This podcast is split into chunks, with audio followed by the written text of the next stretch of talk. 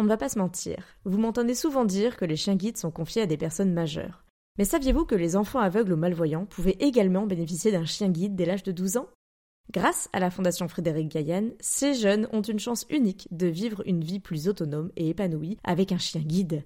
Et pour avoir visité moi-même cette école, la seule en Europe, je ne peux que vous encourager à faire passer le message si vous connaissez un jeune qui pourrait en bénéficier. Et merci à la Fondation de soutenir mon podcast Futur Chien Guide.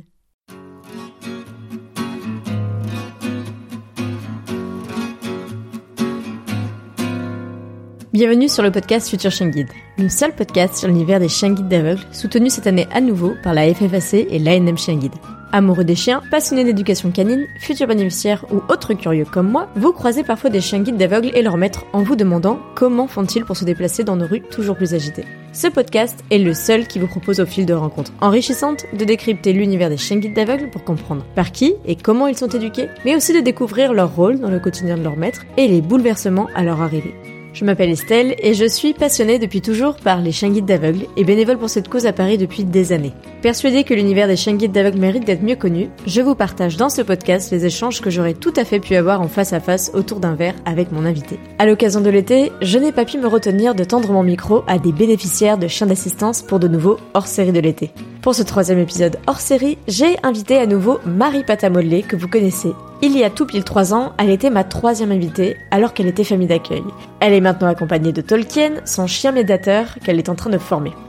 Après avoir accueilli plusieurs élèves chiens guides de l'école de Paris, Marie a toujours eu du mal à encaisser leur départ. Elle s'est alors tournée vers la zoothérapie pour construire un projet de chien de médiation qu'elle va accueillir dans sa classe.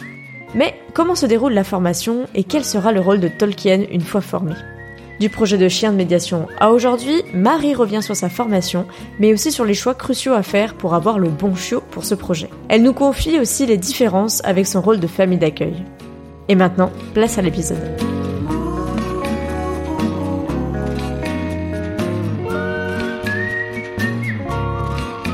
Bonjour Marie.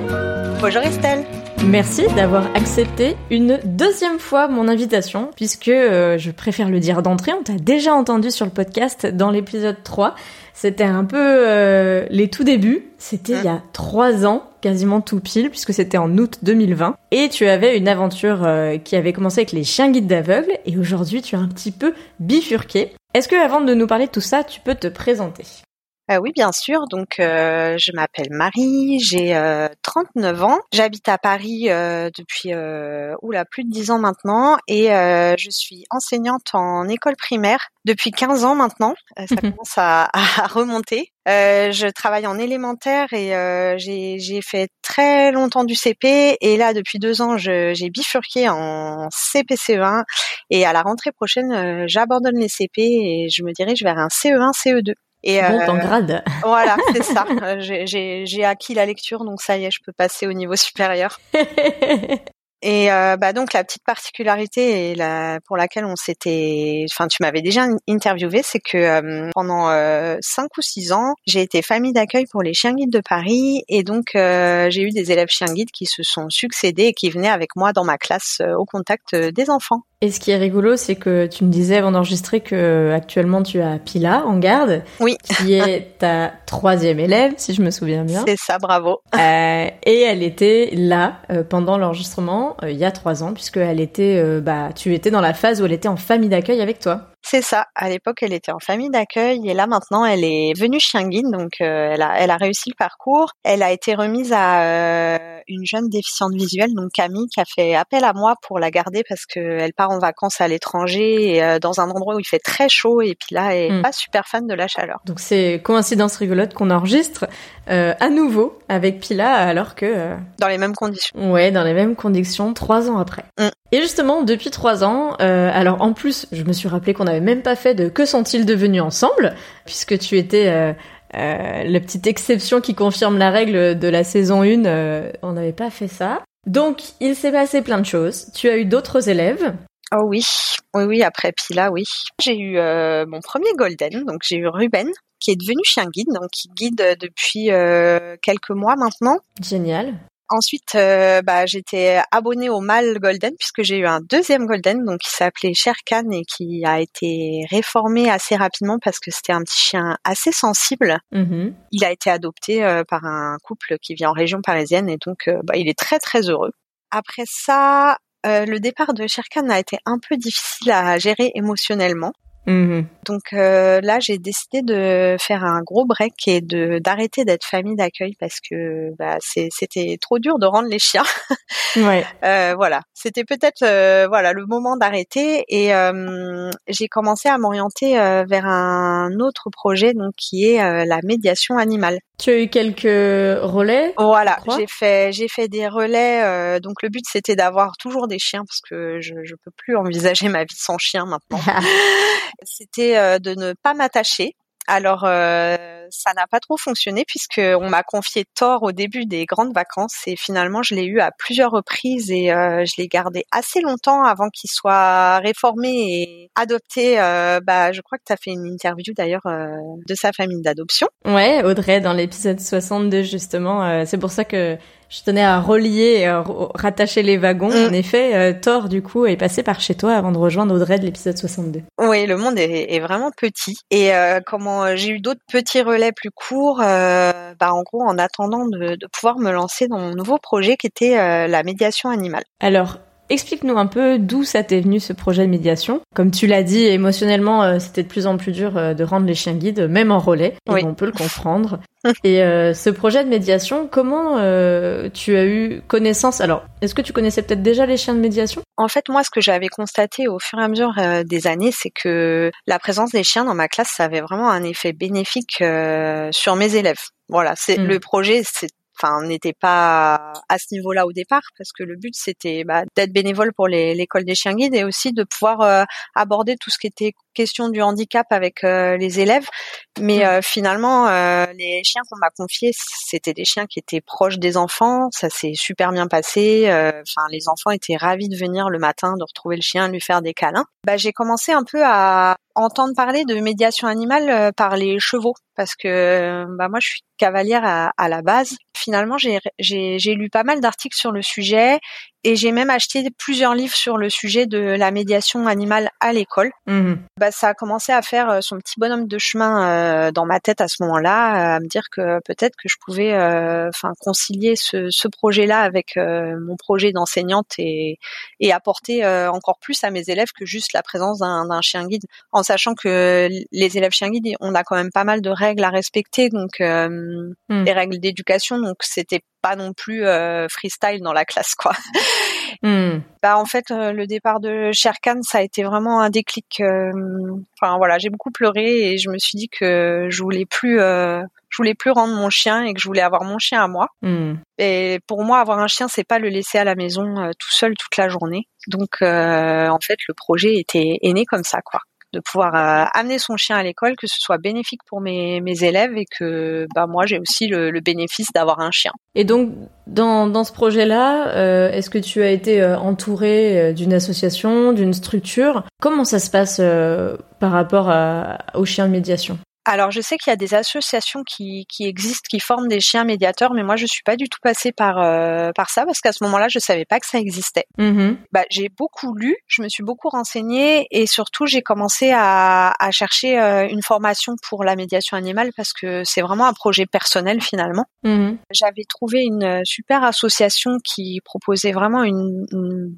très bonne formation en présentiel. Euh, bon, alors en sachant que moi j'ai pas de financement euh, par mon travail malheureusement. Euh, hmm. C'est pas faute d'avoir demandé, mais bon, l'éducation nationale est peut-être pas prête euh, encore à, à, offrir de l'argent à ses enseignants pour pour mettre ce genre de projet en place. Mm-hmm. Le seul frein que j'ai eu, c'est que en fait, pour faire cette formation, il fallait déjà avoir un chien qui avait un an au moins donc qui était adulte. Et pour moi, c'était pas cohérent de prendre un chien sans être sûr qu'il ait le profil de chien médiateur pour pouvoir faire la formation un an après. Hmm. Donc je me suis tournée vers une formation donc qui était accessible financièrement, qui était à l'étranger donc en Belgique parce que apparemment la zoothérapie là-bas c'est plus développé qu'en France et donc j'ai fait une formation. Enfin je suis en train de faire une formation en distanciel. Parce que en effet en France les associations, bah, je viens de regarder la date, ça fera quasiment un an tout pile depuis l'épisode qu'on a fait avec Stéphanie et Mayotte, qui a été formée par l'association des chiens médiateurs et d'utilité de l'Est. Comme tu disais, il y a quelques associations en France qui forment euh, les chiens et qui peuvent les remettre. Euh, là, euh, auprès de Stéphanie, par exemple, dans l'épisode 46, elle intervient au quotidien dans la résolution de conflits au sein d'une structure associative. Hmm. Et alors, pour la petite histoire, je le raconte en, en précision dans l'épisode, mais c'est une ancienne élève chien guide. Mais oui, c'est une golden. Oui, Mayette qui a été réorientée et qu'en plus j'avais eu un relais. Bref, allez écouter l'épisode 46. Mais en effet, toi, euh, ça correspondait pas forcément à ton besoin et ton envie. Et euh, cette formation en distanciel que tu es en train de faire te permettait d'accueillir un jeune chiot et de le former euh, au fur et à mesure. Euh, mais c'est toi qui as une formation et pas lui. Enfin, toi tu le formes, mais c'est toi qui as une formation en tant qu'humaine. C'est exactement ça. Donc là, dans la dans la formation que je suis, il y a trois modules. Il y en a un sur euh, la médiation animale, un autre module sur le chiot et comment choisir son chiot, mm-hmm. qui a été très utile dans mon cas puisque bah, c'est vrai que j'avais eu des chiens en classe, mais que c'est toujours l'école de chien guide qui me les avait confiés, donc j'avais jamais eu à choisir de de, de chien. Mm. Et euh, le dernier module, c'est sur euh, bah, l'éducation du chien médiateur. À la fin, pour obtenir mon diplôme, il faudra que je fasse un stage aussi sur place. Euh, donc, c'est prévu pendant des vacances. Voilà. Avec le chien, du coup? Alors non, sans chien. Avec les chiens de leur structure à eux parce qu'en fait c'est une structure qui a des chiens enfin je sais pas dire euh, pas un troupeau de chiens mais ils sont un plusieurs voilà un cheptel de chiens on va dire euh, bah oui et puis ça va avec ton avec les chèvres tu connais ce mot. Donc ils ont un, un cheptel de chiens et euh, en fait ils sont sur différents pôles. Donc ils ont des chiens de différentes races de différentes couleurs de différentes tailles pour pouvoir travailler en fonction du public. Donc c'est quand même une structure qui est assez assez grande par rapport à ce que moi je veux mettre en place avec un unique chien, ce qui est déjà bien dans une salle de classe. Et du coup, tu disais euh, que Tolkien, donc qui est à tes côtés en ce moment, est arrivé au début de ce parcours de formation, mais que tu avais quand même bénéficié de ce module sur le choix du chiot. Comment ça s'est passé? T'as commencé la formation et vous avez fait le choix de l'élevage? Dans quel sens ça s'est fait? En fait, ça s'est fait en parallèle parce que dans la formation euh, que j'ai suivie, il t'explique comment choisir l'individu du chiot, mais pas vraiment comment choisir l'élevage. Hmm. Pour choisir l'élevage, euh, bah, j'ai lu un livre euh, qui est très bien, que je recommande. Ça s'appelle Mieux choisir son chien. Donc c'est de Sinotopia. Je sais pas si tu connais, c'est des comportementalistes qui sont assez présentes sur les réseaux sociaux. Hmm. Et j'ai aussi fait appel à, donc ça c'est les réseaux chien guide, à Enora que tu connais peut-être, qui était ancienne famille d'accueil des chiens guides de Toulouse oui. Et qui a adopté sa chaîne réformée. Et qui s'est pris un chiot par la suite. Donc elle, elle a été une mine d'informations euh, très utile. Donc je vais pas rentrer dans, dans les détails, mais j'avais beaucoup de critères euh, pour mhm. choisir euh, mon élevage. je voulais pas d'une usine à chiots. J'étais dans une démarche assez éthique où je voulais que les géniteurs de mon chiot aient une belle vie, qu'ils soient pas mhm. exploités, que ce soit pas des chiennes qui aient plusieurs portées dans l'année ou mhm. dix portées dans leur vie. Et puis il y avait aussi tout ce qui était sociabilisation du chiot euh, tout ce qui était mis en place par l'élevage qui était important euh, dans mon cas parce que je voulais un, chiot qui soit bien dans ses patounes. Donc euh, une fois que j'ai choisi mon élevage, là il a dû, enfin j'ai dû attendre et ça m'a paru une éternité que euh, la chienne qu'on avait choisie ait ses chaleurs, et qu'on ait une confirmation de gestation. Et euh, là, à partir de là, c'est euh, la formation que j'ai suivie qui m'a permis de choisir mon chiot. Donc, je suis allée sur place à l'élevage quand les chiots étaient encore assez jeunes, donc ils avaient six semaines. Mhm. Et j'ai pu faire passer. Alors, l'éleveuse a été vraiment super. Elle m'a laissé toute seule avec chaque chiot individuellement pour leur faire passer les petits tests euh, de personnalité qui était euh, décrit dans ma formation. Ok. Bah, finalement, Tolkien, euh, je l'ai choisi parce que c'était celui qui était, disons, le plus à l'aise, le plus curieux, le, mieux dans ses pattes. Mhm. Alors, ça n'a pas été facile parce que parmi les chiots que j'ai testés, il y en avait d'autres qui étaient vraiment chouette aussi. Donc et tu vois ça, ça a été beaucoup de stress en fait de choisir son mm. chiot, de se dire bah, est-ce mm. que le chien que je prends va correspondre à mon projet, est-ce que ça va bien se passer en classe, est-ce que je vais pas faire une erreur de casting? Et là maintenant qu'il a huit mois aujourd'hui, bon bah ça va, je, je te rassure, tout se passe très bien, il est vraiment top. Enfin, je pense que ça va faire un bon chien de, de médiation. Bah, c'est sûr qu'en ayant croisé euh, et les conseils de euh, Enora, donc la famille d'accueil de Nella, si je me trompe pas. C'est ça. Qui a oui un bouvier. Un grand bouvier suisse. Un grand bouvier suisse, elle a pris après Nella. Et euh, les, les, les éléments qu'il y a dans ta formation. Donc t'ont permis de choisir le show. Et c'est vrai que moi, je me suis fait une fois la réflexion par rapport à, notre rôle de bénévole, de famille relais, de famille d'accueil pour les chiens guides d'aveugles. En fait, euh, on délègue pas mal de choses euh, à une structure euh, qui est l'école, l'association, mm. dont elle a l'expertise. c'est vrai que par exemple, on choisit bah, pas le chien, mais on choisit pas non plus tout le suivi sanitaire, vétérinaire, ni le suivi de croquettes, etc. Et c'est vrai qu'en en parlant parfois avec des gens qui ont des animaux, enfin des chiens de compagnie tout simplement, je me suis rendu compte de tous les choix qu'il y avait à faire, qui sont du coup déjà fait par la structure euh, pour laquelle on est bénévole quoi. Mais j'imagine que toi aussi euh, ça a dû cogiter euh, par rapport à Tolkien tous ces choix là. Exactement, ça a été un peu la révolution, euh, bah, comme tu dis, de choisir euh, les croquettes, euh, mm. prendre une assurance pour le chien ou pas, le faire stériliser ou pas aussi, parce que mm. bah, ça finalement ça nous est imposé pour les chiens guides et enfin ils ont de très bonnes raisons de le faire, mais est-ce que pour un chien de, de médiation ça s'impose également? Donc voilà, ça a créé beaucoup d'interrogations, mais c'était intéressant de, de, réfléchir sur ces sujets mm. et l'objectif c'est de bien faire les choses pour que bah, Tolkien soit bien et que ça se passe bien dans la classe aussi. Et du coup, Tolkien est arrivé, enfin?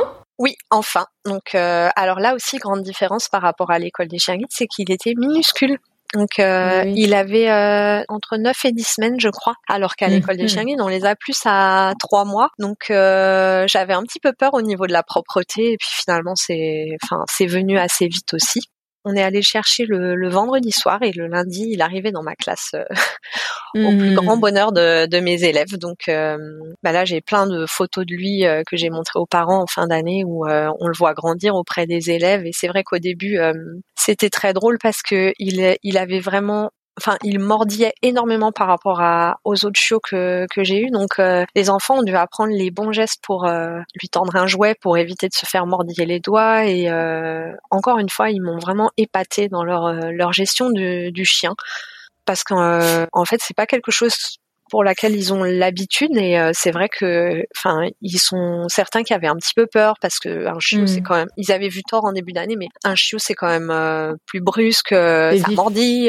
ça saute enfin et en fait ils ont super bien géré donc là aujourd'hui, bah, Tolkien il est en vacances avec moi. Je sens que la classe lui manque. Je sens que, que les enfants lui manquent parce que mm. il a beaucoup de, de câlins de la part des enfants. Les enfants le brossent bah, je pense que l'objectif là, jusqu'à ce qu'il soit assez grand pour euh, travailler en médiation, c'était qu'il soit à l'aise dans toutes les situations de classe et qu'il apprenne bah, finalement, comme les élèves chiens guides, à nous laisser travailler quand on est euh, sur tout ce qui est programme scolaire euh, habituel. Mmh. Et bah, ça, il y a aucun souci. Enfin, il a vraiment compris sa place dans la classe et ça se passe très très bien. Et du coup, comment ça s'est passé avec les parents d'élèves, la structure, l'école euh, ton passage entre ton précédent projet auprès des chiens guides et ce projet euh, plus personnel mais un peu collectif quand même de chiens de médiation alors au départ, j'en ai parlé à l'équipe de mon école, à mes collègues, pour voir ce qu'ils en pensaient. Et bon, ça fait euh, des années qu'ils me voient avec un chien à l'école, donc euh, pour eux, ils voyaient pas la différence. Voilà, je pense que pour la plupart des gens, euh, il n'y avait pas vraiment de différence. Alors ils étaient très contents encore qu'on ait un chiot golden parce que au départ de Sherkan, tout le monde me demandait mais alors quand est-ce qu'on tu vas reprendre un chiot? Et donc mes collègues étaient ravis. Les parents d'élèves, j'en ai parlé en réunion de rentrée en début d'année, mais pareil, j'ai pas eu l'impression que voilà, que ça ait posé problème. Euh, je suis même pas sûre que tout le monde euh, ait bien compris que Tolkien allait rester euh, plusieurs années avec nous. et après, pour mon inspection, donc ma hiérarchie, bah, j'ai écrit un dossier pédagogique, donc un tout nouveau projet par rapport au dossier que j'avais j'avais envoyé pour le projet Chien Guide, avec bah, d'autres objectifs finalement. Mhm. Bah, l'inspectrice est passée dans ma classe en fin d'année bah, ça s'est bien passé. Tolkien lui a fait un câlin. Euh, je pense qu'elle n'est pas du tout opposée à ce genre euh, de projet qui, qui, peut paraître un peu innovant. Je pense que vu les retours que j'ai, ça dépend un peu des, des inspecteurs et des inspectrices. Mhm. Mais bon, moi, à ce niveau-là, j'ai de la chance. Bon, bah, en tout cas, c'est top. Oui, c'est trop cool que ça se passe bien. Et en effet, comme tu dis, c'est un projet, là, en fait, t'es encore dans la phase vis-à-vis des autres où il n'y a pas trop de différence pour les autres en tout cas. Enfin, nous on connaît euh, justement ce que tu viens de nous expliquer, qu'il n'y a pas la même structure, que c'est toi qui es en charge du chien, qui est propriétaire du chien. Enfin, c'est mm. quand même beaucoup de différences à titre personnel. D'un point de vue extérieur, t'as juste un autre chiot euh, dans ta classe, mais c'est vrai que ça va se construire sur les années où en effet, bah, il va plus partir. C'était l'objectif de ton mm. projet. Il va rester. Et justement, je me demandais, est-ce que en quoi il t'aide déjà, ou est-ce que c'est plutôt son rôle de média, enfin de, de chien de médiation va, va être mis en place plus tard quand il sera plus grand? Euh, ça va être quoi ses missions ou c'est quoi ses missions selon euh, ce qu'il peut déjà faire aujourd'hui alors là, euh, sa mission principale, c'est euh, de rendre les enfants heureux d'être dans la classe. Mhm. Donc, euh, dans mon école, on fait l'accueil dans les classes. Donc, les enfants arrivent directement en classe. Et là, c'est un moment où ils ont le droit de, de faire un câlin à Tolkien, de brosser Tolkien. Et c'est vraiment super apaisant. Alors, j'ai remarqué que c'est pas toujours les mêmes enfants. Enfin, non, pardon, c'est toujours les mêmes enfants finalement qui réclament parce qu'ils doivent demander à l'autorisation avant pour le caresser. Mhm. Parce que je, je, suis assez attentive pour voir si Tolkien a envie ou pas. En gros, quand il va dans, dans, son panier sous mon bureau, on lui, on le laisse tranquille. Mais bon, je crois que ça a dû arriver une fois dans l'année. Euh, donc, euh, c'est vraiment euh, un petit groupe d'enfants qui, je pense, commence bien la journée comme ça en, en faisant des câlins. Après, euh, on a commencé avec lui des ateliers, donc pas avec des élèves de ma classe, mais avec des élèves d'autres classes pour des enfants qui ont très peur des chiens. D'accord. Donc, euh, en gros, euh, j'ai reçu quatre élèves du CE2 au CM2 qui ont très peur des chiens. Donc, j'ai eu l'autorisation de leurs parents avant pour que qu'elles viennent en classe, et on travaillait deux fois par semaine avec Tolkien. Donc, on faisait des petits exercices où soit juste il fallait être dans la classe au début avec lui alors qu'il était en laisse et qu'il ne pouvait pas accéder à, elle. On a fait des petits exercices où elle devait euh,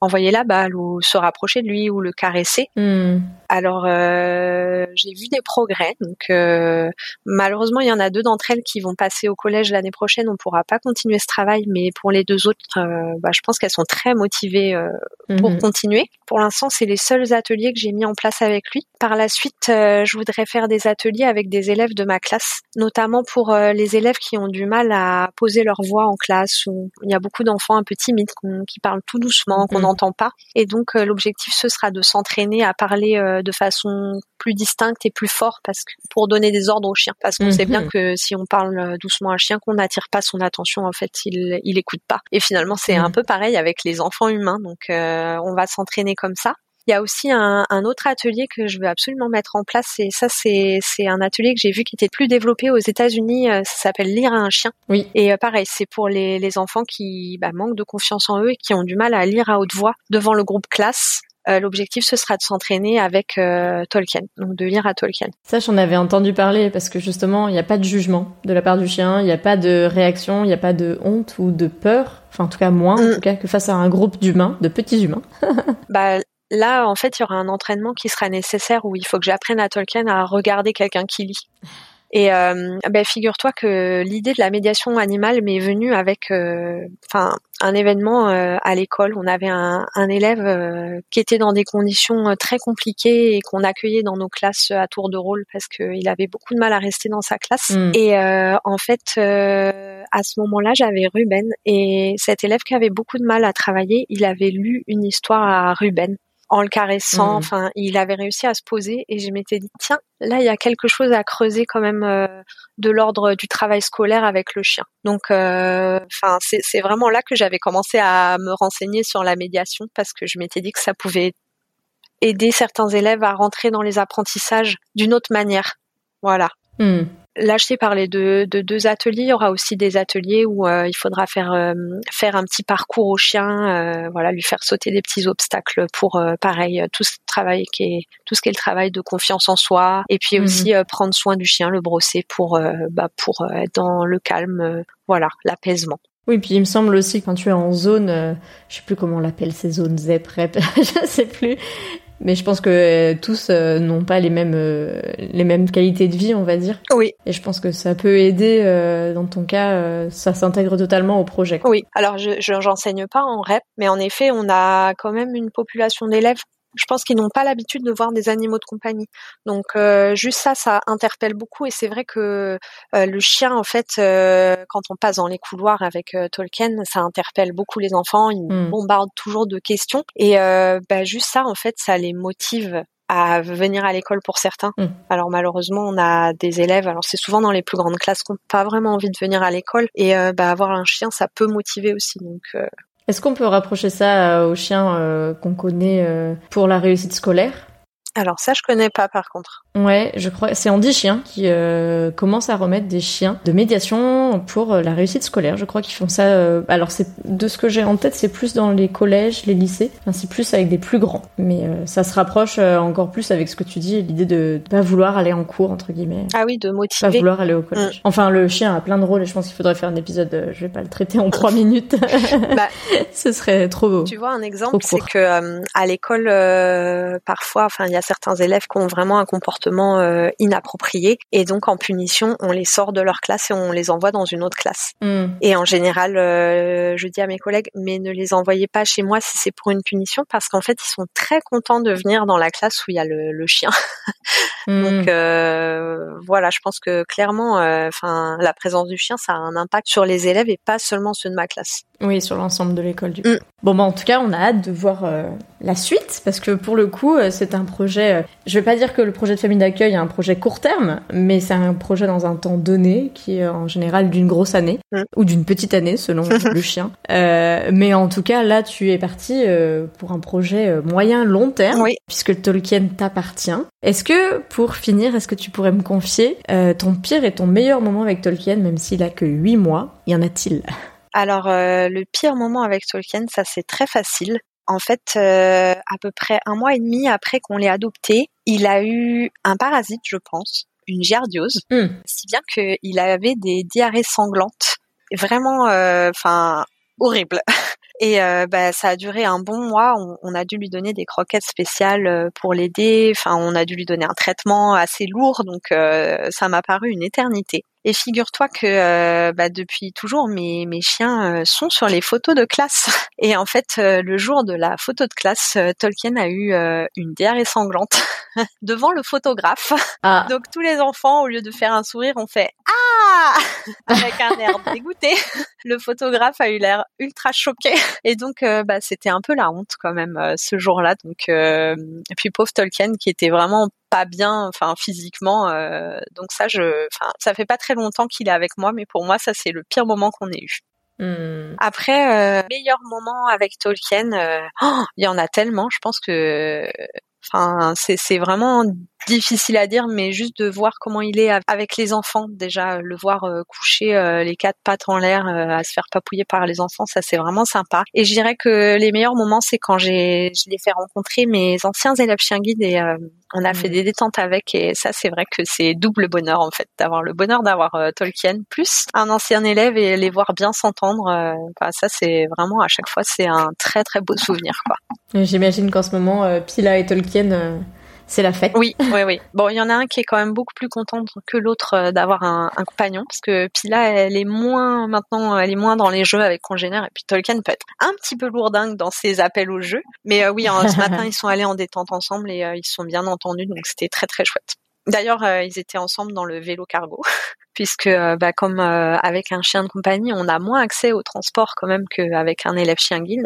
bah, Tolkien se déplace en vélo. Voilà, oui, c'est une petite précision. Hein. C'est un chien de médiation, mais du coup, il n'est pas certifié euh, comme un chien guide, donc il n'a pas accès à tous les lieux euh, qui accueillent du public euh, comme on l'a avec. C'est ça. C'est pas un chien d'assistance, donc ça reste un chien. Bon, c'est un chien de travail, mais c'est pas un chien d'assistance. Donc il a accès au même lieu qu'un chien de compagnie. Bon, mais en tout cas, on s'est promis, euh, moi j'ai Tao qui dort là à mes côtés, qui ronfle. On s'est promis une belle détente et puis on verra, je pense qu'avec mon baby boy, Tolkien euh, va s'entendre à merveille parce que déjà, euh, baby boy et Tao, c'est cul et chemise comme on dit dans l'appartement là. mais en tout cas, on, on se l'est promis et on fait ça très bientôt. Avec grand plaisir. Et bah du coup, rendez-vous pour cette détente et puis à bientôt. À bientôt Estelle, au revoir. Et voilà, c'est la fin de cet épisode. Merci à vous de l'avoir écouté en espérant qu'il vous aura plu. Merci à Marie d'avoir accepté à nouveau d'être mon invitée et de répondre à toutes mes questions sur son nouveau projet. Pour compléter votre écoute, vous pouvez retrouver des photos de Marie et Tolkien en classe sur futureshingit.fr et très bientôt la transcription intégrale de cet épisode. Alors, à bientôt pour le prochain épisode hors série de l'été, non pas sur l'univers méconnu des chiens guides d'aveugles, mais des chiens d'assistance.